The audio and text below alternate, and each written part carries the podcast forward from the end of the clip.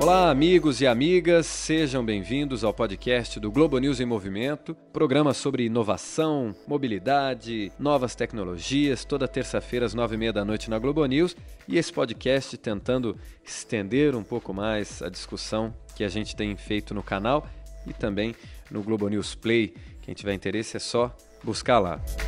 Hoje, encerrando a trilogia sobre cidades inteligentes. No sexto episódio, eu bati um papão com Pedro Bial e Rodrigo Carvalho sobre Londres. No sétimo episódio, a gente conversou sobre Nova York, Vancouver, no Canadá.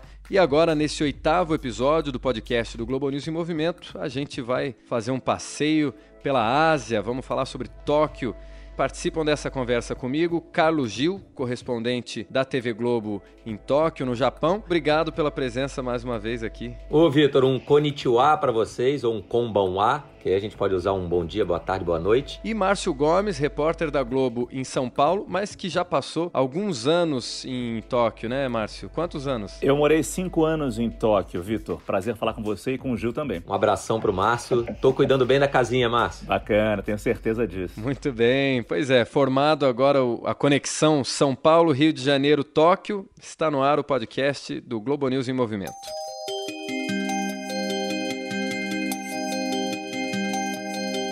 Bom, Gil, aproveitando que você falou isso, que a gente pode usar bom dia, boa tarde, boa noite, para quem nos ouve a qualquer horário, eu vou contar aqui agora nove e pouquinho da noite aqui no Brasil, nove e pouco da manhã, até a gente se vendo aqui pelo Skype, dá para ver que você está com a luz do dia aí entrando pela janela. São 12 horas de diferença, né? Isso me lembro quando eu era criança, para mim sempre impressionava essa diferença cravada de 12 horas de fuso horário. Isso faz do Japão um outro país, um país completamente diferente do Brasil, né? O horário ajuda também, né? É, eu costumo brincar que a gente está no futuro, né? E como é, o Em Movimento está falando muito de futuro, se encaixa muito bem, né? Agora, essa brincadeira, porque nós estamos 12 horas de diferença, mas são 12 horas à frente. Então, é, quando nós nos falamos, por exemplo, e é terça-feira à noite no Brasil, já é quarta-feira de manhã no Japão. E o fuso, em alguns momentos, sim, é, ajuda, em outros não. Mas eu acho que o fato de ser é, cravado 12 horas acaba ajudando mais.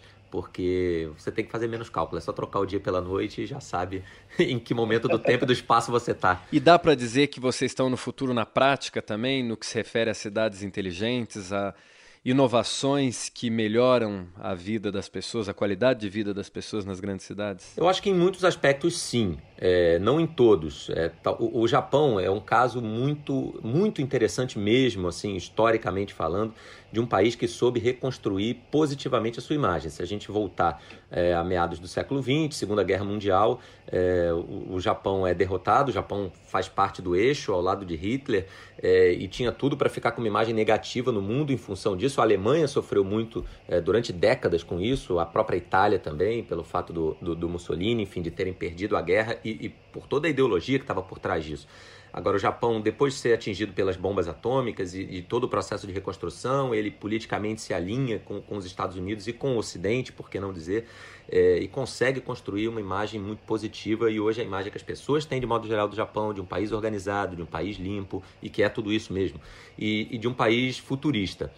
E em muitos aspectos é, em outros a gente, quando mora aqui, é, se depara com algumas questões é, burocráticas, por exemplo, o processo bancário. Vou só poderia citar outras coisas, mas é, o Márcio viveu essa experiência também. Para abrir conta, para ter um cartão de crédito, até para pagar uma conta aqui, é, sobretudo sendo estrangeiro, é meio complicado. No Brasil, talvez pelos anos de inflação, né, é, o, o sistema bancário tenha se desenvolvido de uma forma mais eficaz, mais prática. É, mas esse é um, um, exemplo minoritário. Acho que na maioria das situações, sim, o Japão, é, até pelo fato de ser a terceira economia do mundo, de, de um país ter conseguido se reconstruir de uma forma é, muito impressionante, é, e de ter sim essa característica de investir na tecnologia, na robótica, a gente sente bastante o, o, o futuro é, já presente. Ô Márcio, para você, quando você chegou no Japão, o que, que mais te chamou a atenção? Foi a mobilidade? Foi é, novas tecnologias, inteligência artificial? Que aspecto é, dessa, desse papel futurista do Japão, vamos dizer assim, te chamou mais atenção quando você chegou lá? É interessante isso, porque a gente acha que vai chegar no Japão e vai ter um robô te recebendo no aeroporto, um robô, um carro, um carro sem motorista te levando do aeroporto até o seu hotel. Quando, na verdade, é... é, claro que tem muita tecnologia envolvida nisso, mas eu acho que tem muita organização, tem muita gentileza, tem muito senso de educação e muita participação coletiva para que tudo funcione bem. Eu acho que mais do que a tecnologia, o que ajuda o Japão a funcionar tão bem é, é, esse senso de coletividade. Quer dizer, você poderia botar aqui em São Paulo, no Rio de Janeiro, a melhor empresa japonesa para administrar o sistema de transporte, o sistema ferroviário dessas grandes cidades brasileiras. Mas é, se não tiver educação das pessoas para não forçar a porta aberta, para não subir no trem e fazer o surf ferroviário, não vai adiantar nada. Eu acho que no Japão funciona tudo também por causa dessa participação popular. De novo, existe organização, mas não é o trem mais moderno que faz a diferença. Até hoje tem trens muito antigos circulando, é, falando especificamente em questão de movimento do transporte, como você disse, é, Vitor. Mas o que realmente funciona é que eles. É, a razão disso funcionar é porque eles querem que isso funcione, eles fazem de tudo para isso funcionar. Não apenas a empresa, mas também a população, os passageiros que usam aquele trem. Eu acho que isso tem muito a ver também com a questão da guerra, né? Eu fiz esse, aquela breve introdução histórica, mas assim, um país que foi destruído, bombardeado, sem a participação coletiva, sem um trabalhando pelo outro, Perfeito. É, não teria se reerguido. Aqui no Brasil, durante a Copa do Mundo, uma imagem que chamava bastante atenção deveria ser algo corriqueiro, mas no fim das contas acabou sendo até notícia aqui na imprensa brasileira, era o fato de os japoneses se juntarem para recolher o lixo do estádio, por exemplo. Isso você acha que é uma questão cultural muito forte do Japão já historicamente ou tem a ver com essa, esse senso de união e de sociedade que surgiu no pós-guerra? Eu acho que tem um pouco dos dois. É, lá pelos anos 90, é, uma série de leis tornou a reciclagem obrigatória e isso acabou entrando realmente no dia a dia das pessoas. É, e tem as características é, geográficas do país, né? É, o Japão não é um país pequeno. Às vezes a gente mora no Brasil e tem essa impressão porque o Brasil é muito grande, mas aqui você pode pegar um trem, por exemplo, de Tóquio a, a Hiroshima e você leva cinco horas no trem bala. Então é um país extenso, mas não se compara ao Brasil. É, então o espaço ele é super povoado. Você tem mais de 300 pessoas por quilômetro quadrado. No Brasil, se eu não estou enganado, é 24 essa, essa proporção. Então você tem, tem que ter algum lugar. O que, que vai fazer com lixo? Você tem, não dá para jogar tudo no mar. E depende muito do mar também, né? Porque a base da dieta japonesa é, é, é, de frutos do mar, é de comidas que vêm do mar. Então o Japão teve que aprender a lidar com tudo isso, onde deixar os seus dejetos, os seus resíduos, e, e a lei pegou. Né? E, e, aqui geralmente a lei pega. Né? Porque seja porque você tem, tem punição, seja por uma questão educacional mesmo, houve um investimento muito maciço em educação é, e, e, disciplina. Você pode questionar isso em outros aspectos, de disso é, a pessoa ter a liberdade um pouco tolhida, a criatividade um pouco tolhida. Eu acho que não existe sociedade perfeita. É, o Japão não é, o Brasil não é. Acho que no planeta não temos uma sociedade perfeita. Mas sem dúvida nenhuma, é, o investimento maciço na educação é que deu muitos frutos positivos e a questão do lixo é um exemplo. Márcio, como é que é a volta? Isso o Carlos Gil ainda não viveu, talvez viva em algum momento. Espero que viva, né? espero vê-lo de volta ao Brasil. Mas como é que é o momento da volta? Você voltar para o Brasil? É incrível. É claro que a gente ficou com saudade. Depois de cinco anos, eu e minha família, eu tenho dois filhos, a gente tinha saudade das pessoas aqui. A gente voltou para o Brasil uma vez só nesse tempo todo.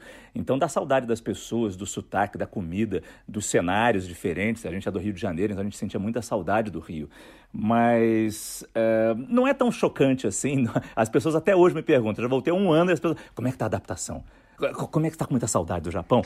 Como se eu estivesse sofrendo por estar aqui no Brasil de novo. Não, eu tenho muita saudade do Japão, é claro, mas não é esse sofrimento todo.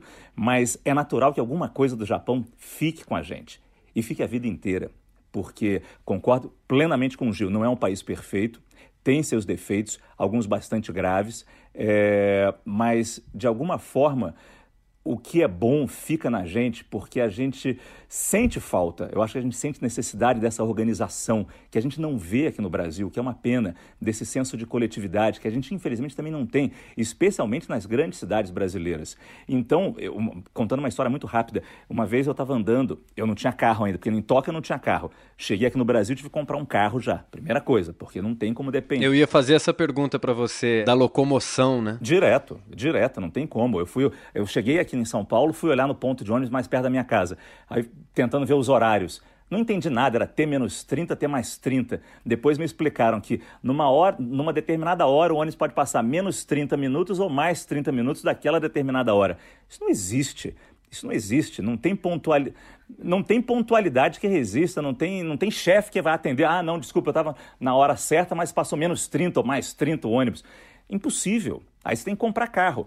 E olha que São Paulo tem um sistema de transporte, um sistema de metrô principalmente, que não é nem tão ruim assim. Mas pro lado que eu moro, não tem metrô. Mas enfim, contando a história, que eu estava num hotel, vindo andando aqui para a TV, era um hotel perto aqui da emissora. É, você vê uma calçada suja, depois de cinco anos no Japão, você meio que. E olha que eu não participava de grandes trabalhos voluntários para limpar a região da onde eu morava, fiz algumas vezes isso na escola das crianças, fiz matérias sobre isso, mas nem era tão participante assim, porque Tóquio uma cidade tão grande, não tem tanto isso entre os moradores, assim, no centro de Tóquio, digamos, né? Como tem em áreas mais afastadas. Mas eu vi a sujeira na rua, sabe aquela vontade que você dá de abaixar e pegar o lixo, de catar? Não é difícil. Não é complicado. Eles se organizam nisso e é, lojistas, por exemplo, uma área bem central de Tóquio, em Shinjuku, eles fazem isso. As empresas uh, destacam funcionários para, durante duas horas por semana, fazerem parte de um mutirão para catar o lixo ao redor uh, de um quarteirão, de dois quarteirões, numa área comercial da cidade. E funciona, aquela região, mesmo tão movimentada quanto é o centro de Tóquio, é limpa. Aqui em São Paulo a gente não vê esse movimento de voluntariado. Você vê um ou outro se a gente procura para fazer matéria especial, mas no dia a dia isso não acontece. Isso não existe. Mas é, eu acho que isso foi mais que marcou. Eu juro, eu tive o reflexo de abaixar para pegar o papel. Peguei uma vez, mas não daria para sair pegando todo, porque não ia ter nem como levar tanto lixo assim, como a calçada estava Ia ficar suja. com problema na coluna de tanto abaixar. Sim, e no peso também, porque ia ser muito lixo, entendeu? E isso do hotel onde eu estava até a emissora, que não era o quê? Quatro quarteirões. Eu acho que tem um conceito interessante aí que é, que é mais ou menos o seguinte: no Brasil a gente tem a sensação de que a rua é um espaço que não é de ninguém. E aqui a rua é o espaço que é de todo mundo. E isso faz toda a diferença, porque é, você não jogar sujeira na rua significa que você não está se prejudicando, não prejudicando o próximo. E esse senso de coletividade, voltando às questões também geográficas, porque isso influencia muito na, na, na história de um país, a gente não pode deixar de mencionar que o Japão é um país sujeito a catástrofes naturais frequentes. É, eu estou aqui agora há um ano e não pegamos nenhum grande terremoto, mas já pegamos tremores e, e que, que, um brasileiro é, dá, dá aquele susto, dá aquela apreensão. É, essa semana agora, inclusive, eram três, quatro horas da manhã, balançou bastante, a gente acordou com a cama balançando. E boa parte desses, desses projetos de cidade inteligente é, tem a ver com isso também, né? Na gravação da, do Em Movimento, nós fomos a uma empresa japonesa é, que eles estão desenvolvendo o que eles chamam de poste inteligente que vai muito além de um poste de iluminação. Ele também vai servir para avisos de, de, tsunami, de terremoto, de nível d'água em questão de enchente, porque existe a época dos tufões aqui em que chove bastante. O sul do Japão foi muito massacrado no ano passado e esse ano novamente houve deslizamentos de terra, enchentes com vítimas. Então, esse, e, e, esses postes vão ser equipados com 5G, por exemplo, e vão ter uma bateria interna.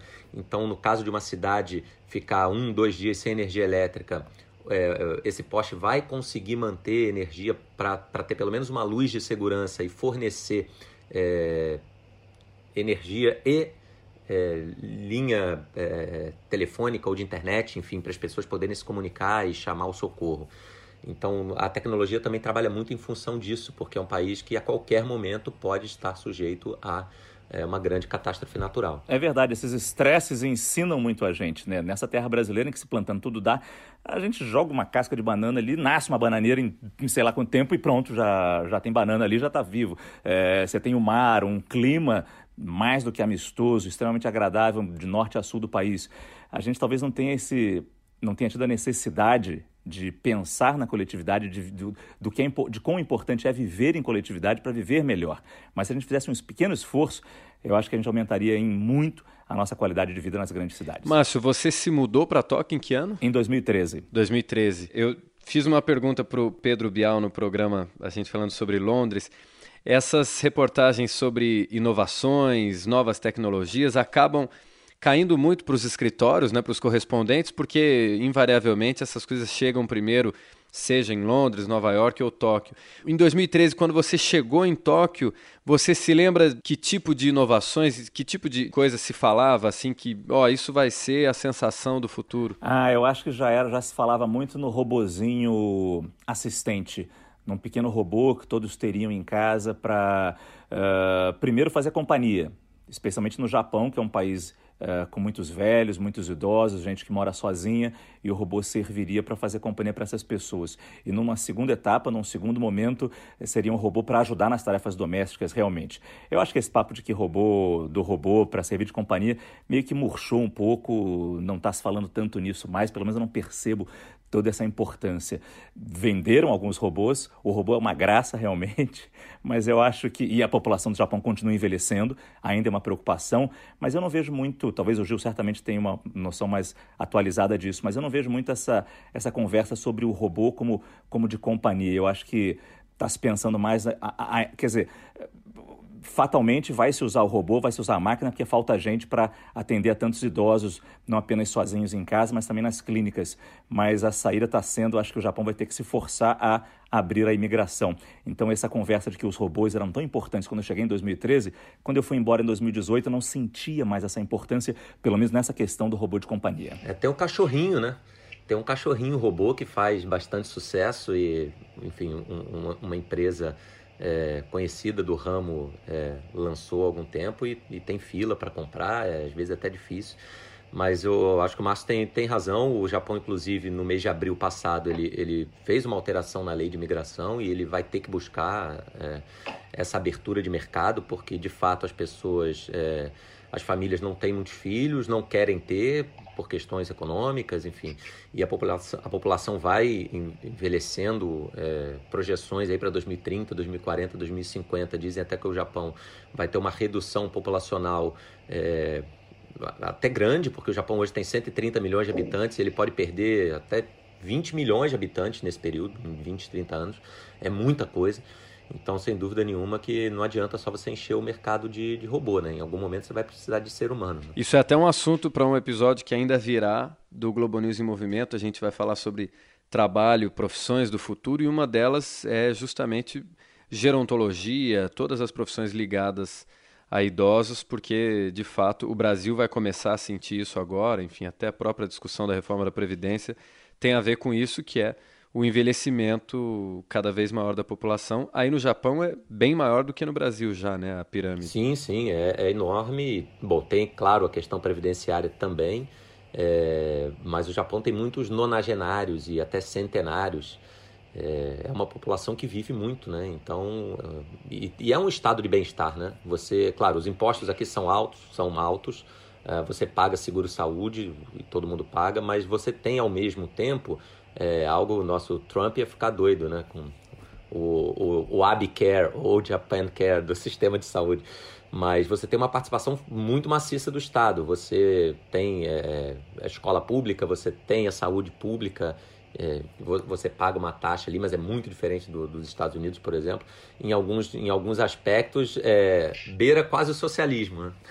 Ô Márcio, pelo que, eu, pelo que eu senti da conversa com vocês dois, o que há de mais inteligente em termos de cidades inteligentes no Japão é cultural, é o comportamento das pessoas. Como é que você definiria uma cidade inteligente, Márcio? E queria que o Gil também respondesse. É, eu acho que, claro, que a tecnologia tem um papel importantíssimo, mas, de novo, eu repito isso: a participação popular, no sentido de coletividade, de, de todos pensarem que tem responsabilidade naquela cidade funcionar.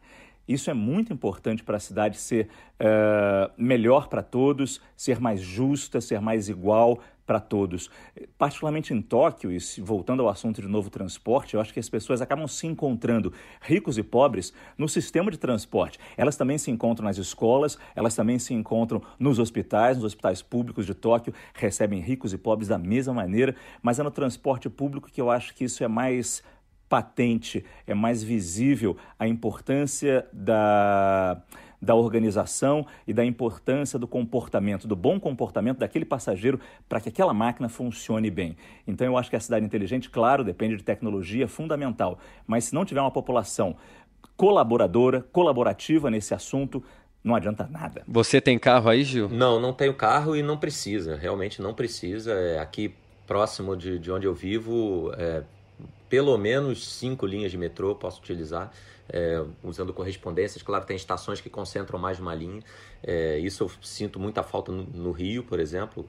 É, por exemplo, eu, eu, morava um perto longe do metrô, quer dizer, eu poderia ir caminhando mais meia hora, 40 minutos até uma estação, e mesmo assim você pega uma linha só para fazer uma, uma conexão a 10 estações dali. Enfim, aqui no Japão você anda duas, três linhas, você já faz uma conexão. É, o sistema de transporte é super, super, super eficiente. E se você quiser andar de bicicleta, de patinete, enfim, é super seguro. O Márcio mesmo fez uma reportagem muito legal sobre bicicleta, né? Você tem poucas ciclovias, mas o respeito ao, ao ciclista é tão grande que você anda uhum. sem nenhuma preocupação. E sobre a cidade inteligente, eu acho que a cidade inteligente é aquela que ouve o seu cidadão, né? Então hoje você tem muito esse conceito do, do, do Big Data ou do Big Data, se você for usar uma pronúncia mais inglesa, mas o Big Data que é você, você pega ali nas redes sociais e, e dizer, o governo ouve a voz da população através dos comentários ali em redes sociais do que está faltando aqui, do que, que é preciso ali, e através desse sistema de troca de informações você detecta né, em determinados pontos da cidade carências aqui e ali e acho que isso, isso é muito eficiente. É, você tem que ouvir as pessoas, não adianta invencionice, não adianta, ah, vou fazer uma linha de monotrilho ou de trem ou de metrô, seja lá do que for, ligando nada a lugar nenhum, é, apenas porque sabemos, né? Veio a empreiteira daqui com o esquema de lá tal. Eu não estou dizendo que o Japão não tem corrupção, não. Eu acho que corrupção é um mal que assola o mundo. Agora, essa preocupação é, com, com o que realmente, de fato, é importante para a população, onde é a área em que precisamos investir. Isso a gente vê realmente acontecendo. E a cidade inteligente, é, é, é eu acho que é essa, é a que, é a que ouve as demandas do seu, do seu cidadão. Chegou o um momento aqui, Márcio, o Gil já fez isso uma vez, que a gente está transformando esse podcast numa cápsula do tempo e tentando deixar aqui um recado gravado para que a gente ouça em 2030. Queria saber de você, primeiro, Márcio, que recado você deixaria para ouvir daqui a 11 anos? O que, que você gostaria que tivesse sendo realidade lá na frente? Puxa, quanto tempo a gente tem para isso? Ah, gente, é tanta coisa que a gente esperaria que acontecesse e principalmente esse esse banho de civilização que você tem simplesmente ao visitar o Japão ou simplesmente ao morar no Japão é, te, te, enche a cabeça de ideias e iria até além, te enche a cabeça de sonhos, especialmente no país que a gente vive. Mas eu acho que acho que para manter a linha do, do, do transporte no, em movimento seria termos um transporte mais justo nas grandes cidades brasileiras, que a gente tivesse um transporte mais mais uh, mais que funcionasse melhor para todas as pessoas, que se pagasse um preço justo e que se recebesse um serviço digno do que se paga. Eu acho que a gente está muito longe disso ainda. E as pessoas não percebem muito bem a importância do transporte, de como é importante você sair de casa sabendo que tem hora para chegar no trabalho, ou ir para a universidade, ou ir para a escola, e nesse transporte ser um transporte digno, que respeite aquele passageiro, que respeite o horário daquele passageiro, a vida daquele passageiro, saber que ele tem uma vida fora do trabalho também, que ele tem que voltar para casa para ficar com a família. Por isso ele não pode demorar horas, perder horas do seu dia no transporte. Então o que eu desejo para daqui a alguns anos é ter um transporte digno neste país, nas grandes cidades brasileiras. Isso é um sonho. Muito bem. E você, Carlos Gil? Olha, é, o, o, o Márcio falou agora dos transportes, a gente sente isso aqui. É claro que nos horários de pico é, é complicado às vezes aqui, andar de metrô, de trem, Tóquio, tem empurra, empurra sim, mas é, você chega em qualquer lugar.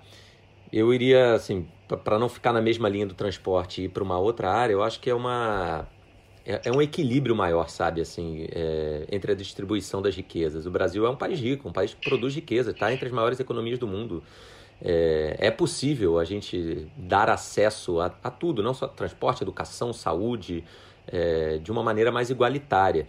No Japão a gente vê isso. É claro que existem pessoas é, bem-sucedidas, ricas, que tenham é, um, um, carrão e morem num apartamento na área mais valorizada de Tóquio, e tem pessoas que vivem num, num ambiente mais rural, com um pouco menos, mas a distância é menor. É, você não vê miserável. Gente, eu fiquei muito chocado essa semana com aquele crime que aconteceu no Rio, é, perto de onde eu morava, de um morador de rua que atacou duas pessoas. É, isso é muito chocante e, e eu diria é, é, ruim usar a palavra impossível, mas é beiro impossível você ver uma situação dessa aqui no Japão. Não digo impossível porque recentemente até aconteceu um ataque num ponto de ônibus e infelizmente uma menina de 11 anos morreu que próximo a Tóquio. Mas é uma coisa muito esporádica. Então, isso tudo para mim é fruto do, da desigualdade. Né? Então, quando você tem uma sociedade mais igualitária, em que a diferença entre as pessoas é, não é tão acentuada, é, você minimiza muito essa questão. E aí você está falando de segurança, está falando de transporte, está falando de saúde, está falando de educação. Gente, muitíssimo obrigado. Carlos Gil, Márcio Gomes, papo delicioso aqui no nosso podcast. Valeu. Ah, foi um prazer, obrigado. Muito bom falar com o Gil também. Gil, abração para você, cara. Márcio, um grande beijo na família aí, cara. Um grande prazer também falar com você novamente, ainda que quase que virtualmente nessa distância toda, mas estamos próximos. Esse episódio teve a produção de Guilherme Ramalho e a revisão de Manuela Carpenter. Eu sou Victor Ferreira e esse é o podcast do Globo News em Movimento. Obrigado a você também que nos ouviu até aqui e até a próxima.